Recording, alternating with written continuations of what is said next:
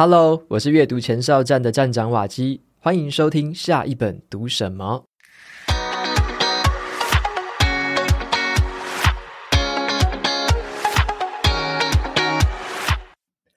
你能不能够直接说重点？哦，这句话可能是很多人心目中的痛，哦，像是常常会被人家就是嫌说啊，为什么你的简报啊都没有人想听啊？为什么有很多的 email 根本没有人打开？那或者是很多的新闻都没有人想看？那是因为呢，很多人都不懂得数位时代的沟通艺术，就是要快点讲重点。那要怎么样快、很准，用最少的文字讲出最重要的资讯呢？今天呢，要分享给大家这本书，就有着完整的解答。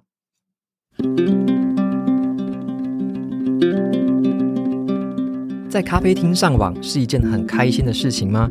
我自己啊，成为了自媒体工作者之后啊，时常会需要带着笔电到处乱跑，然后最常在外面上网的地方就是在咖啡厅，只要连上免费的 WiFi 就可以工作了。但是其实哦，我每一次在使用公共 WiFi 的时候，还是会担心一些这个资料外泄的问题啦。毕竟现在有很多都是利用这个网络啊来进行诈骗或是窃取个资的。那我们的网络 IP 位置呢，其实就很像是我们家里的住址一样。只要是骇客呢，就可以循着这个 IP 位置，很容易找到我们，而且在不知不觉的情况之下，有可能会窃取我们电脑的重要资讯。所以呢，要学会保护自己，就显得格外重要。在网络发达的现代，你的 IP 位置又应该要怎么样去保护跟隐藏呢？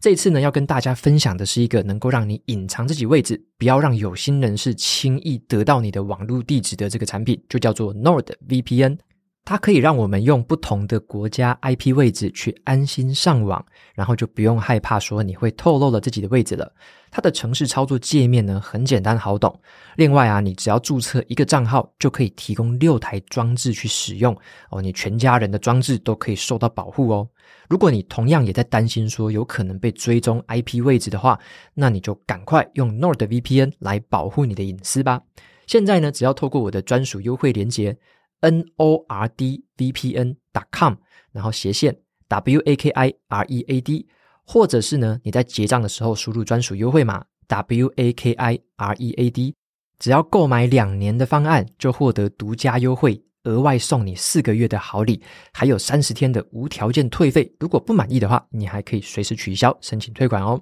如果有兴趣的朋友，欢迎前往节目资讯栏参考看看。今天我想分享这本书啊，叫做《聪明简洁的沟通》。那它的作者有三个人。他们就是一个新闻媒体公司，叫做 Axios 的共同创办人。那这家公司呢，Axios 它的这个创办的这个目的，就是要用简洁明快的方式提供新闻资讯，在美国是一系爆红，引起了新闻界的热烈讨论。他们发展出了一套新的写作模式来传递新闻。他们用一种少就是多的这种写作精神，他们避免浪费大家的时间，解救读者脱离文字苦海。他们就把这个方法汇整起来，变成是这。本书，那这本书呢，还被新闻业界哦称之为数位时代的写作圣经。那我们先来想一下哈，为什么这本书我认为啊值得一读呢？因为啊，我觉得现在啊，我们就是现代人面对资讯爆炸，然后注意力很短暂，大家想要先听到重点，才会愿意继续深入了解。否则，再怎么样优秀的内容哦，都会被资讯大海当中呢被大家忽略、被遗忘。那这个作者他们成立公司的目的，就是特别为了读者着想，他们想要把这个复杂的话题转化成为超级简短的文章。一眼就可以看懂的这个标题，这个方式呢，就满足了很多现代人想要快速获取资讯的需求，又避免他们去阅读那种很冗长的文章跟报道。另外呢，我要提醒一下呢，这本书啊，它不只是写给新闻记者或是作者看的，书里面的原则特别适合很多很多的职场工作者，像是有很多人的 email 就是写的太冗长了，标题没有重点。或者是很多的会议通知写了一大堆的字，可是你看不出来到底要开什么会啊？如果每个人都可以学会聪明简洁的沟通方式，我们的工作还有生活的沟通才会变得更有效率，我们的声音才会被听见，我们想要驱动别人产生的行动才会真正的发生。所以今天这个节目呢，就跟大家分享一下我从这本书里面学到的三件事情，还有我对这本书的一些反思。第一件事情叫做读者至上。好，作者在书本里面的开头啦，就提到一个重点，他们这个新闻公司啊，Axios，他们的公司宣言呢，有最重要的四个字，就叫做读者至上。因为啊，不管你的读者是同事、是学生，哦，是你的朋友，你都要把他们摆在第一位，而不是把你的自我摆在第一位哦。这样子做的话，你自然而然会减少一些废话。像是啊，对我们一般人来说，所谓的读者包含的对象其实很广泛哦。你可以想一下，哪些人是我们的读者呢？像是啊，接收我们 email 的同事，就是我们的 email 读者；收到我们的 line 的讯息，还有简讯的讯息的朋友，就是我们这些聊天讯息的读者。那听我们做简报的主管或是客户，就是我们的简报读者。我们每个人一天当中，你会撰写跟你会传达很多的讯息，只要是接收讯息的人，都是我们的读者。那关于这个读者至上，书里面有提到这一段话哦。这个做法看起来或听起来好像很简单，可是呢，大部分的人都会踩到这个红线呐。我们往往会过度在意的是我们想要说什么，而不是别人要听到什么。就像是啊，你在对主管跟同事做一场销售简报的时候，你可能只想着自己要讲什么。如果是这样的话，你可能会很详细的介绍各种数据来源啊，还有分析的方法有多么辛苦。你想要强调自己有多么尽心尽力在准备这个报告，可是这些内容啊，对于别人来说是过度的复杂跟冗长，根本就不是他们要在意的事情。相反的，当你是一个想着读者至上，而且你很在乎。别人需要听什么的人的话，你首先要考虑的就是主管跟同事他们最关心的问题是什么？他们可能会关心销售策略的成效跟下一步的行动计划是什么。你的报告重点就会围绕着这两件事情，让他们可以快速的理解重点，而且对下一步行动有清晰的认识。那么你可能会问，我们要怎么样才可以知道别人需要听什么呢？好，最简单的方法就是你要站在对方的角度，试着去回答这个问题。你正要说的这件事情为什么很重要？好，例如说，你站在主管的角度去想，为什么听这场销售报告很重要呢？就是，诶，主管想要听到销售的成效是怎样啊？要不要继续支持，或者是要求去更改这个销售策略的方向嘛？那你如果站在同事的角度，为什么他们听这场销售报告很重要？就是他们要知道你的下一步行动是什么啊？有没有任何我可能会需要支援你的地方？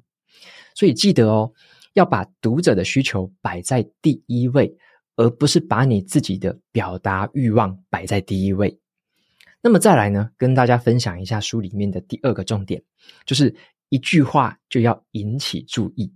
好，在现在这个时代啦，大家的注意力都非常的少嘛。最重要的文字就是像是一篇推文啊、笔记啊，或者文章的这个主旨跟标题，或者是任何讯息的第一行，你必须先抓住读者，你要诱惑读者，你要吸引读者。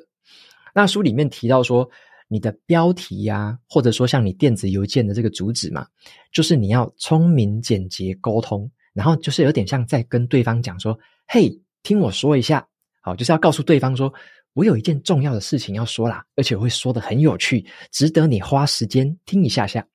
好，作者就举了很多很有趣的例子哦，在书本里面，像是你可以看到这样子，如果你是这样子开场的，你跟人家说这个低废弃的经济正在成功，好，你听完你一定听不懂我在说什么嘛，别人也会听不懂。可是如果你改成这样子说，你就说新创事业把垃圾变黄金。这样子听起来就很有意思啦，别人就会想要知道说，到底是什么样的新创企业啊？好，那另外一个例子啊，如果你这样子说哈，会让别人打哈欠哦。你这样说的话，诶，你有几秒钟的时间听一件很重要的新消息吗？这样这样说，其实根本人家没有 catch 到你在说什么嘛。但是如果你改成这样子说，就可以引起对方的注意。你就说，诶，大新闻诶，我要搬家喽！啊，对你的朋友这样说的话，就会诶，知道你要说什么嘛？那如果你这样写贴文哦，没有人会去读哦。像是你可能会写，这是一篇精彩的报道，你应该读一下，请点以下的连结。哎，可是你这样写没有人要看呐。你要改成这样子，抢先报马斯克的下一步是什么？哇，你这样子讲，别人就有兴趣了嘛。所以呢，我从这本书里面学到一个很有趣的见解，就是说，你不要试着去引起所有人的注意，而是你只要去引起某一个人的注意就好了。我们一开始哦，不要太贪心呐，总是先从小地方开始着手。也就是说呢，你要想象一下哦，你自己想要把这个讯息传递出去的这个对象到底是谁？如果对方是一个人的话，这个就蛮容易的嘛。可是如果你要讲的是一群人，你要对一群人讲话，请你先把目标锁定在一个特定的人、一个特定的名字，或是一张脸孔、一份工作上面。你务必呢，在开始沟通之前，就先做好这件事情。如果你想要说给每个人听的话，那结果就是没有人会想听。你要单独挑出那一些你想要沟通、你想要打动的人，事情就会变得更加的简单跟清晰。就像前面的例子哦，新创事业把垃圾变黄金，就是在说给那些对于新创事业有兴趣的人听的。那我要搬家了，就是说给那一些关心你生活的人、那些朋友听的。那马斯克的下一步呢？就是说给那些可能爱马斯克或是恨马斯克的人听的。当我们要传递讯息的时候，要瞄准一个人去传递这个讯息呢，才会被有效的传递出去。那再来就是书中有提到一句话：不要让读者挑重点，因为你已经清楚你的内容，所以你要打磨你的想法。那你也知道重点是什么，所以你就把重点说出来就好了，不要再添加什么多余的东西啊。如此一来呢，你才可以用一句话就吸引到对方的注意力。那第三个重点来跟大家分享一下，叫做白话文的重要性。书里面有提到说啊，不管你是要写字啦，或者你要讲话，你就要尽量的说白话文。就像作者所说的，我们大部分的人哦都是这样。如果你是在阁楼里面的诗人的话，好，你可能会讲那些很难懂的东西。否则呢，你普通的说话一定是比写作更加的清楚跟生动，聪明简洁的沟通就是要帮你开启那种自然的对话，就像是一个很资深的新闻编辑曾经对作者他们说过：“你绝对不会把香蕉叫做长形的黄色水果，没有人会这样讲嘛。”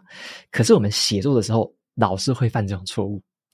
有一个很实用的经验法则是这样子啦：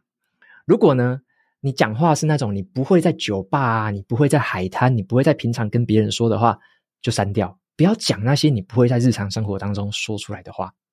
那另一方面，作者还问了一个很好玩的问题哦，就是你想一下，你上一次听到那种让你觉得说，哇，他讲的真好，真希望他再讲久一点，讲的模糊一点，讲的复杂一点的演说的敬酒词的长篇大论是什么时候呢？回想一下，这个问题的答案哦，经常就是。从来没有，好，从来没有这种经验过。因为呢，什么呢？精彩的演说，它的甜蜜点就是它的内容很值得观众去听，而且呢，你可以把你最重要的想法让人家印象深刻又很难忘。如果呢，你不去重新思考，你不去调整你的沟通方式的话，你很有可能会变成输家，或者你就直接消失，因为你的声音就不会被别人听到。因此，我们要想哦。无论是要写一篇文章，你要写一封 email，你要做一份投影片，或者你要传一篇简讯，记得你在写完之后检查一下，把你的标题跟前言都认真的读过一次。如果这个是对方需要听到的全部资讯了，你就要想一下，它是不是足够的简单跟直白，很容易被理解？那这些最重要的事情，是不是可以这样一次被传达出去？如果答案是肯定的话，你写的这个两百个字已经胜过了大部分人的两万个字了。那么你可能会想，该如何写好一个简短又简洁的标题呢？书里面的建议哈，蛮值得参考一下的。他说，如果读者、观众或是听众，他们只能从你的内容里面记得一件事情的话，就写下那一个你想要他们记得的那件事情，然后在做任何其他事之前。就把那个事情先写好，就写那件事情而已。试着把这个句子改得更短，可能最多十几个字，因为少就是多。这句话应该是一个陈述句，或者是一个简单的数据，而不是什么提问啊，或者复杂的句型。你要确保这些东西很新鲜、很重要，把那些不重要的词汇啊、沉闷的动词啊、形容词全部都删减掉。也就是说，用。白话文来沟通，用省去所有废话，但是直接表达重点的白话文来沟通。最后呢，我们谈一谈我关于这本书的一些反思哦。作为这个新闻产业的当红新秀嘛，这个公司 Axios 这个公司，他们创办人写的这本书，其实它是一本很成功的书啦。我认为呢，最值得我们学习的哈，是书里面有提到很多在职场工作的沟通还有应用的技巧，这个部分我是非常赞赏的。可是啊，对于这个新闻媒体要传递资讯的方式，这本书的原则是不是值得效仿呢？就还有一些值得商榷的空间。就像是哈，我自己前阵子有分享过另外一本书《拒看新闻的生活艺术》。书本里面有提到，我们大部分的人其实不需要吸收这么多新闻资讯，而且新闻往往会简化了我们的思考，改成由记者或是报社的角度去传达他们想要读者去吸收跟听进去的资讯。那这个问题呢，也是双向的啦，因为大部分的读者就是懒得思考。也没有时间思考，那干脆就交由别人帮自己思考，帮自己提炼出重点。那我另外呢，也有在《华尔街日报》的一篇书评文章里面，我读到了类似的担忧吼。这篇文章他认为说，聪明简洁的沟通方式，它最糟糕的地方就是呢，这种写作风格，它是帮读者去完成了解释的工作。这个风格可能会导致读者在吸收跟理解资讯的时候，过度的依赖作者的解释，而不是透过自己的思考。这个评论呢，他进一步的指出，哈，最好的新闻报道，它会呈现的是一系列可以观察的情况，而不是直接给出一个确定性的结论。因为呢，这种深度跟开放性的缺失呢，就会限制了新闻在帮助我们读者理解复杂问题上面的应该做出的贡献。那过于简洁的新闻风格，很可能就会忽略了这些要素。所以总结来说啦，我认为对于这个新闻从业人员来说，这本书它提供了一个很崭新而且有效的写作方式。那至于你可能在什么情况下应该使用，你要使用到什么样的程度，这个就留给新闻从业人员自己去思考一下。但是我认为呢，对于我们一般的职场工作者而言，这个聪明简洁的沟通，就是一门每个人都必须学会的沟通的艺术。最后呢，来分享一下 Apple Podcast 的留言哈。有一位听众叫做杨培秀，他说，呃，他是来自台湾的听众，然后他讲的内容是感谢瓦基的出现，是我在二零二三年思维成长的引路人呐。他说，感谢瓦基累积了这么多优质的产出，两个月前呢，我才有这个缘分发掘了下一本读什么，然后就一听成主顾。我在这里就很像是开启了一个宝藏箱，都觉得说有趣的去开启这些最新的跟最前面的这些集数，然后交互着挖宝聆听。那刚刚才听完了第三十五集《完成》这本书。那那本书讲的是揭穿完美主义的四大谎言，感到很有趣的一个现象，那就是你分享的那本书推进了这个 podcast 的实现。你曾经纠结说自己这个没有那种深夜 DJ 深沉魅力的那种磁性嗓音哈，或者是你纠结在说主流频道的主持人都会有一些抑扬顿挫的情绪。那么那一段的分享让我有很多的感触，然后真的是好在你最后回到自己的本职，推出了最诚然的你自己。那正是因为你的声誉，还有你的这个叙事的情绪很中性，那当然还有你优质的内容，是让我在这个知识型的 Podcast 里面能够一听就黏住的关键所在。